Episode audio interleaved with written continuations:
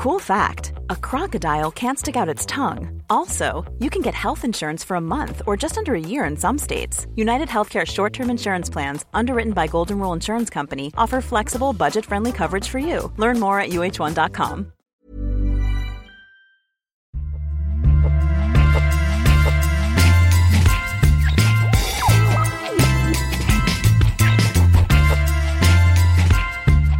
Salut, c'est Thomas Rozek. S'il y a bien un élément sur lequel s'accorde la très disparate opposition au gouvernement actuel, qui a tenu et l'État et la presse bien occupés ces derniers mois, c'est le désir de plus de démocratie directe, la possibilité de pouvoir faire plus facilement entendre sa voix en dehors des cortèges de manifestations et des habituelles échéances électorales. C'est dans cette idée que s'est invité dans l'espace public un acronyme, le RIC. RIC pour Référendum d'initiative citoyenne, hissé au sommet des revendications notamment du mouvement des Gilets jaunes, mais pas que, puisque l'instauration de ce dispositif fait partie des propositions de bon nombre de forces politiques, notamment de la gauche radicale depuis de nombreuses années. Le chef de l'État, tout comme le gouvernement, semble encore hésiter à se lancer sur cette voie, arguant notamment du fait que le RIC ouvrirait la voie à tous les populismes et mettrait en danger notre bonne vieille démocratie représentative. Nous, on a eu envie de reprendre les choses de zéro, en se demandant c'est quoi le RIC? Comment ça pourrait fonctionner? Comment ça marche ailleurs? Est-ce que s'ouvrir au peuple, c'est obligatoirement mettre le doigt dans un engrenage démagogique? Ce sera notre épisode du jour. Bienvenue dans Programme B.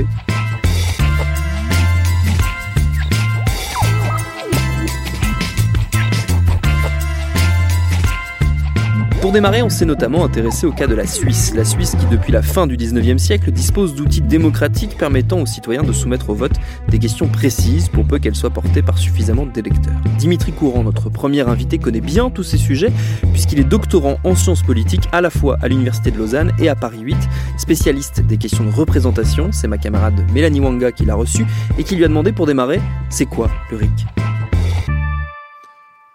Alors, c'est une procédure de démocratie directe.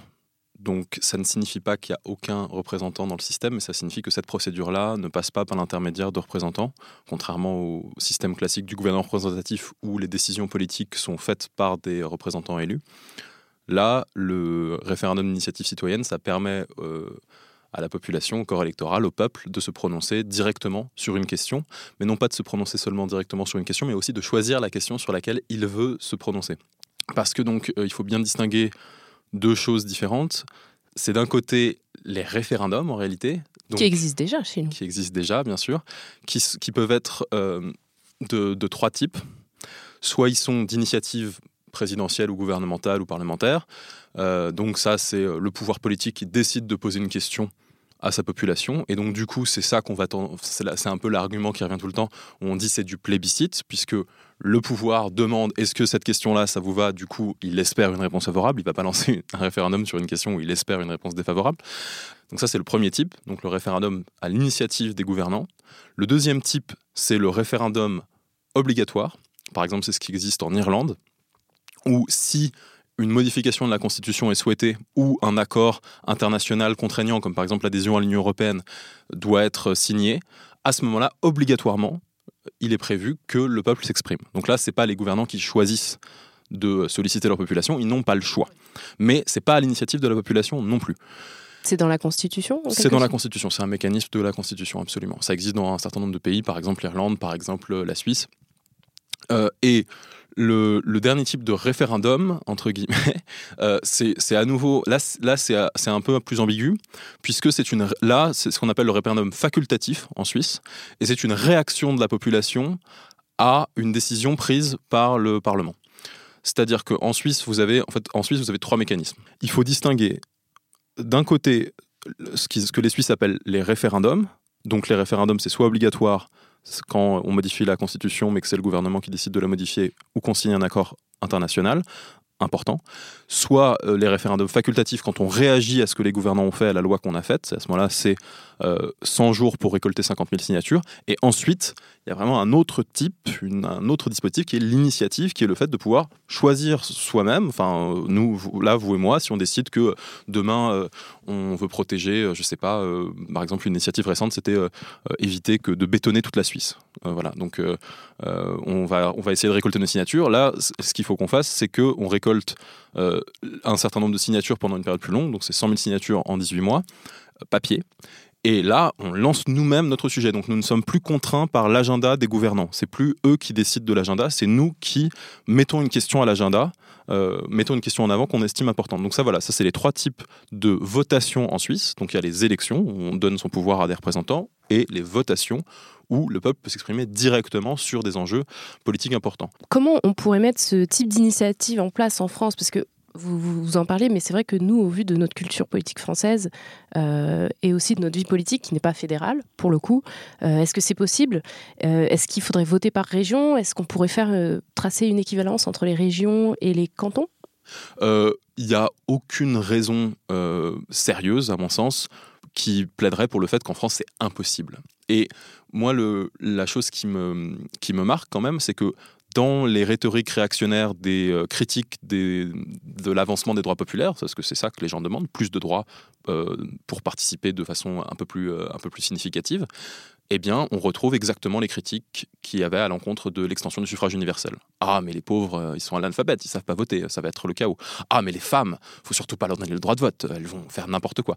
Donc, euh, c'est assez récurrent en fait euh, à chaque fois qu'il y a une, une, partie de la population, parce que c'est jamais la population dans son ensemble, mais une minorité de la population qui se mobilise pour demander des droits populaires. En règle générale, vous avez la réaction en face de ceux qui bénéficient du système et du statu quo et qui vont essayer de dire que ce sera le chaos si jamais on le change. Euh, voilà, enfin, les, systèmes, les systèmes politiques se sont pas effondrés quand on a étendu le suffrage universel, ni quand les femmes ont, ont accédé au vote. Donc, voilà, c'est quand même. Il faut, garder, faut garder cette histoire de, des systèmes politiques à l'esprit. Quelle est la différence avec euh, ce que proposait l'élu LR euh, Gérard Larcher euh, autour du, du référendum d'initiative partagée? Donc, le référendum d'initiative partagée, ou RIP, c'est quelque chose qui avait été introduit par la réforme constitutionnelle de Sarkozy au début des années 2010 et qui est impossible à atteindre. C'est donc un cinquième des parlementaires et un dixième du corps électoral, donc 4,5 millions de personnes, ce qui veut dire qu'il faut que vous récoltiez des milliers de signatures par jour si vous voulez tenir le délai. Donc c'est impossible. Et de toute façon, dans le, dans le texte, les parlementaires déclenchent la procédure. Donc Quoi qu'il arrive. Donc l'initiative n'est pas partagée. Ce serait vraiment partagé si, euh, si c'était les citoyens qui déclenchaient la procédure, mais ce n'est pas le cas. Et euh, enfin, c'est euh, c'est vraiment la preuve que l'élite politique française ne fait aucune confiance à sa population, n'a aucune, aucune confiance envers le peuple. Et euh, voilà, on l'a vu, euh, on, vu à, de très nombreuses reprises. Et le simple fait que le, dernier référendum qu'on a réellement eu en France, c'était 2005, et qui a été annulé par le Congrès, c'est quelque chose de, de, très révélateur sur l'état d'esprit des élites politiques françaises, comme ne devant pas être à l'écoute du peuple, mais devant euh, voilà, guider le peuple, parfois contre son gré et parfois de force. Petite parenthèse au sujet du référendum de 2005. Je vous renvoie à l'épisode que nous avons consacré précisément à cette histoire et à ses conséquences très lourdes sur l'état actuel de notre démocratie.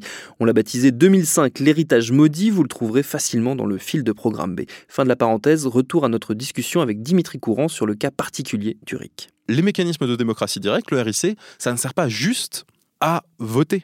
Ça sert à ce que les élites savent qu'il y a la possibilité que leur population lance une initiative et du coup ne, ne se lance même pas dans une loi antisociale.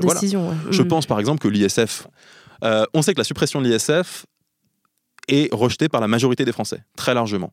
Si on avait eu des mécanismes de démocratie directe, il est quand même relativement peu probable que le gouvernement aurait même essayé de supprimer l'ISF. Mhm. Mais alors justement, c'est un argument euh, qui revient assez souvent dans, cette discussion, qui est que euh, est-ce qu'on peut tout laisser au peuple, au peuple pardon? Parce qu'on prend souvent l'exemple de la peine de mort, et on dit euh, que s'il y avait eu un référendum, on l'aurait encore, parce qu'à l'époque où, où elle a été abolie, la majorité des Français étaient pour la peine de mort. Donc qu'est-ce qu'on peut répondre à ça? Alors, il y a plusieurs choses qu'on peut répondre à ça. La première, c'est que les Suisses ont aboli la peine de mort 43 ans avant la France par référendum.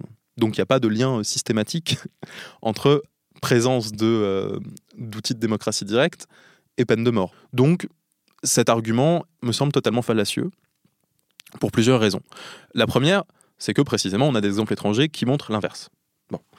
La deuxième, c'est qu'il y a une chose qui est ignorée par cet argument, qui est un argument contrefactuel. Donc en fait, on ne peut pas le vérifier c'est c'est marrant, mais euh, voilà, si, euh, si à l'époque on avait eu ça, est-ce que bah, Vous ne le savez pas, hein, personne ne peut le savoir. On peut faire des hypothèses, on peut essayer de voir si elles sont sérieuses, mais ça ne peut pas être un argument décisif puisque ça n'est pas arrivé on aurait eu réellement un référendum là-dessus, et il aurait réellement été euh, montré que le peuple français. Il y a eu des sondages, mais effectivement. Mais les sondages, c'est pas des référendums. Et c'est ça le, point, c'était le deuxième point auquel je voulais en venir. Les sondages, c'est pas des référendums. Un sondage, ça n'engage à quasi rien. Vous répondez comme ça au téléphone vite fait. Un, référendum, il y a une campagne avant, il y a une exposition d'arguments pour et d'arguments contre.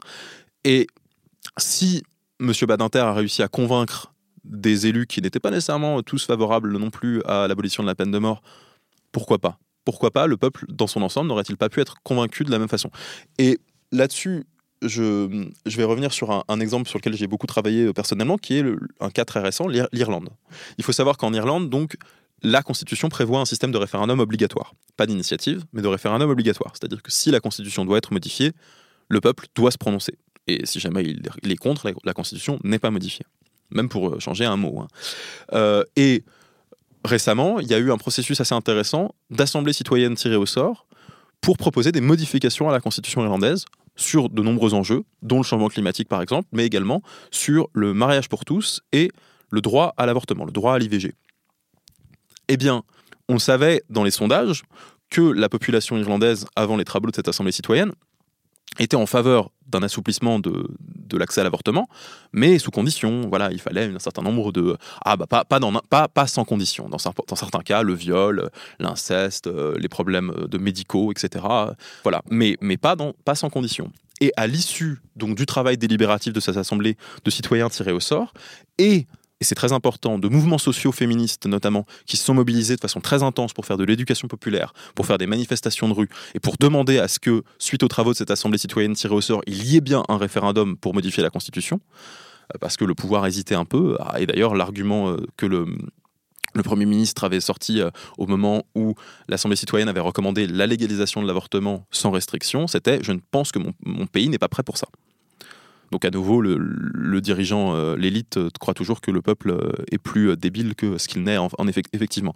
Et suite donc aux mobilisations de, cette, de ce mouvement social féministe pour avoir le droit de s'exprimer là-dessus, en disant écoutez ce que l'Assemblée citoyenne a dit, on veut s'exprimer là-dessus, eh bien, majoritairement à la fin, à une très large majorité, avec 66% de, de, de, oui en faveur de la légalisation de l'avortement sans restriction et avec une participation énorme de 64% quand même, eh bien, voilà, la loi est passée. Et les sondages vous disaient pas ça. Mais à partir du moment où on peut se prononcer sur une question, ça change tout. À partir du moment où on peut non pas donner son avis comme ça à un sondeur par téléphone, mais effectivement changer les, les règles qui régissent son pays, eh ben, on s'informe un peu plus. Et ça, c'est un effet très intéressant d'entraînement qui est que si votre voix a un impact, ben vous allez vous informer puisqu'il y a un intérêt à s'informer. Si de toute façon, c'est les élites qui vont prendre absolument toutes les décisions pour vous, votre niveau d'information ne vaut rien. Enfin, vous pouvez vous informer autant que vous voulez sur les lois que le Parlement délibère. Vous n'êtes pas un élu, donc bah, votre voix ne compte quasiment pas.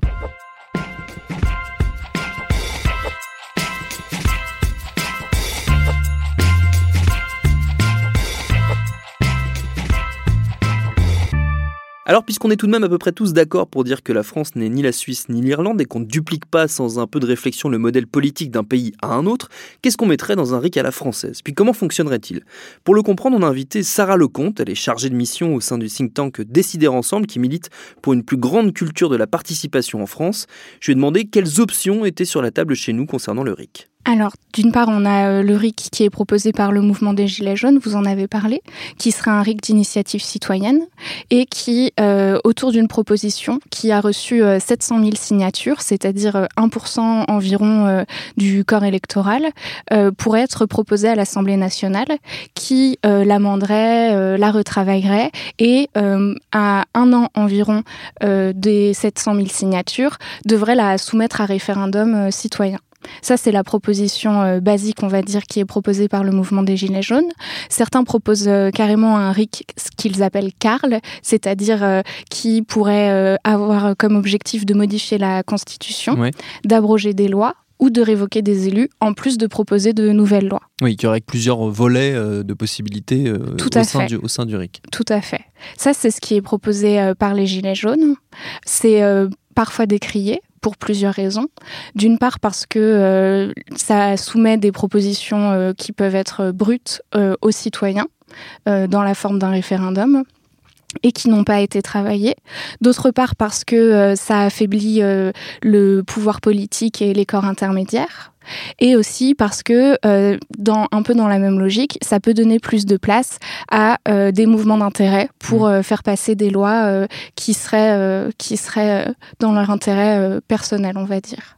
Et aussi, on, on, peut le décrier parce que ça positionnerait euh, le travail euh, de l'Assemblée nationale dans une confrontation permanente avec les citoyens et ça ralentirait le rythme de notre démocratie. Du coup, est-ce qu'il y a une, voie médiane qu'on peut imaginer entre euh, à la fois le, référendum d'initiative partagée qui, on l'a dit, ne sert pas à grand-chose, en tout cas ne sert pas, tout simplement, et cette option du RIC qui est qui, soulève quelques interrogations, voire quelques critiques. Tout à fait. Alors euh, le RIC reste intéressant parce qu'il permet d'associer les citoyens euh, aux prises de décision euh, publiques à un niveau national, ce qui est peu, voire pas fait en France à l'heure actuelle. Et on peut imaginer des dispositifs qui permettent un RIC amélioré, on va dire. D'une part, on a par exemple l'idée d'un RIC délibératif qui mettrait, des, qui mettrait sur la table du référendum des propositions qui ont été euh, co-construites en amont par l'intelligence collective. C'est par exemple une proposition qui a été faite par le think tank euh, Terra Nova récemment.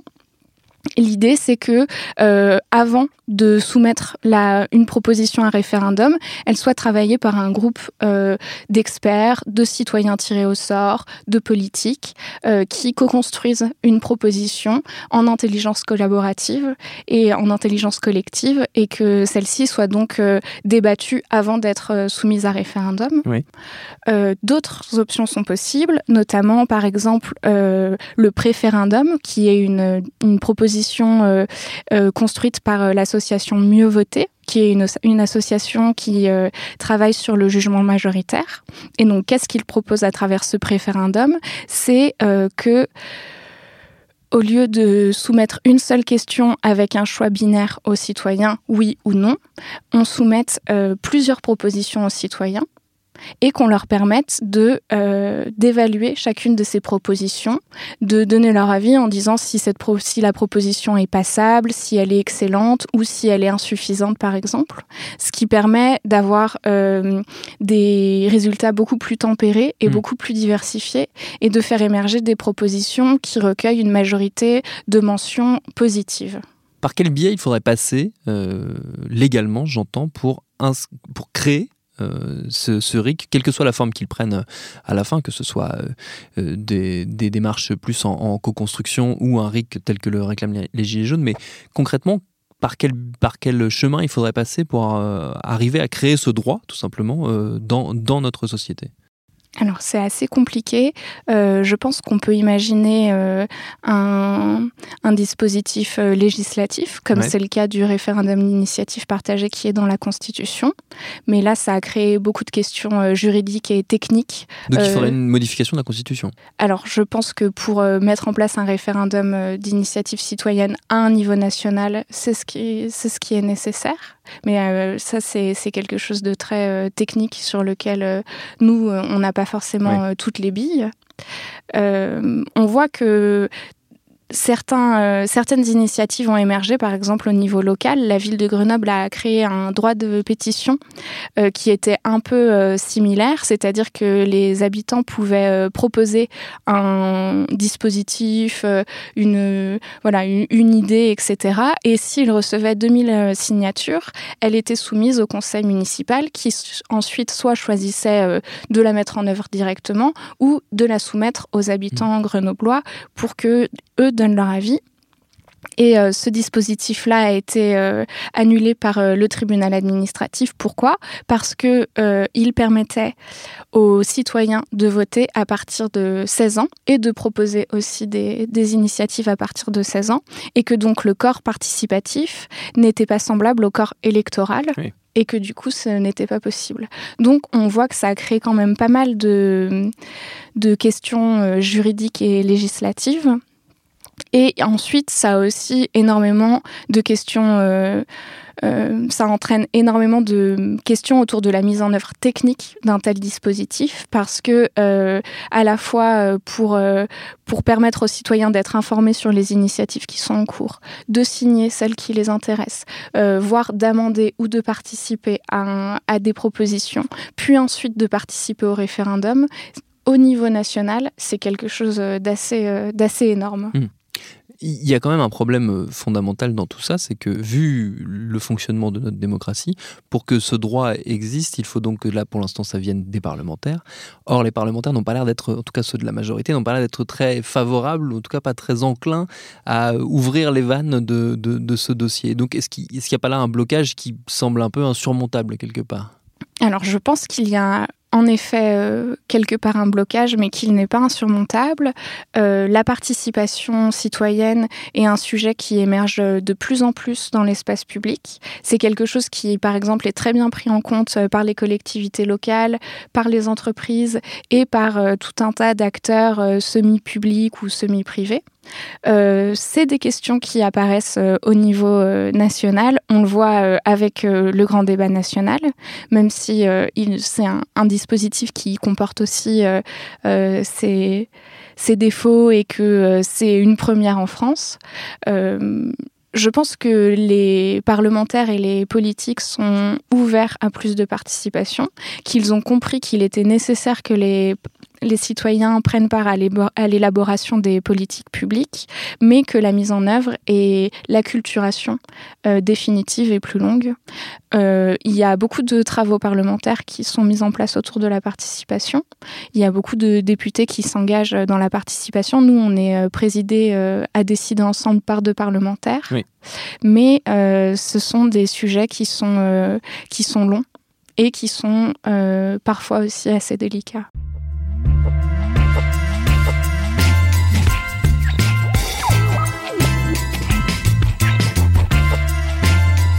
En Europe, en tout cas, l'idée du RIC fait son chemin. L'Italie, par exemple, vient d'adopter une disposition légale qui veut qu'une proposition de loi d'initiative populaire présentée par au moins 150 000 citoyens doit être approuvée par le Parlement dans les 18 mois, sinon eh ben, elle fera l'objet d'un référendum. Merci à Dimitri Courant et Sarah Lecomte pour leurs réponses et à ma camarade Mélanie Wanga pour ses questions, évidemment. Programme B, c'est un podcast de Binge Audio préparé par Lauren Bess, réalisé par Vincent Hiver. Abonnez-vous sur votre appli de podcast préféré pour ne manquer aucun de nos épisodes. Facebook, Twitter et consorts pour nous interpeller. Programme B at binge.audio pour nous écrire et à demain pour un nouvel épisode.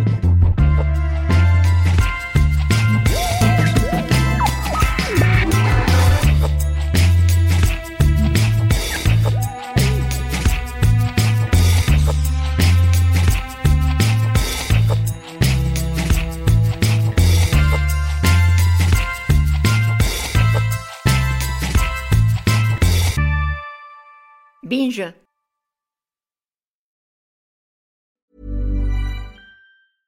Hey, it's Paige DeSorbo from Giggly Squad. High quality fashion without the price tag. Say hello to Quince. I'm snagging high-end essentials like cozy cashmere sweaters, sleek leather jackets, fine jewelry, and so much more. With Quince being 50 to 80% less than similar brands. And they partner with factories that prioritize safe, ethical, and responsible manufacturing. I love that. Luxury quality within reach. Go to quince.com slash style to get free shipping and 365 day returns on your next order. Quince.com slash style.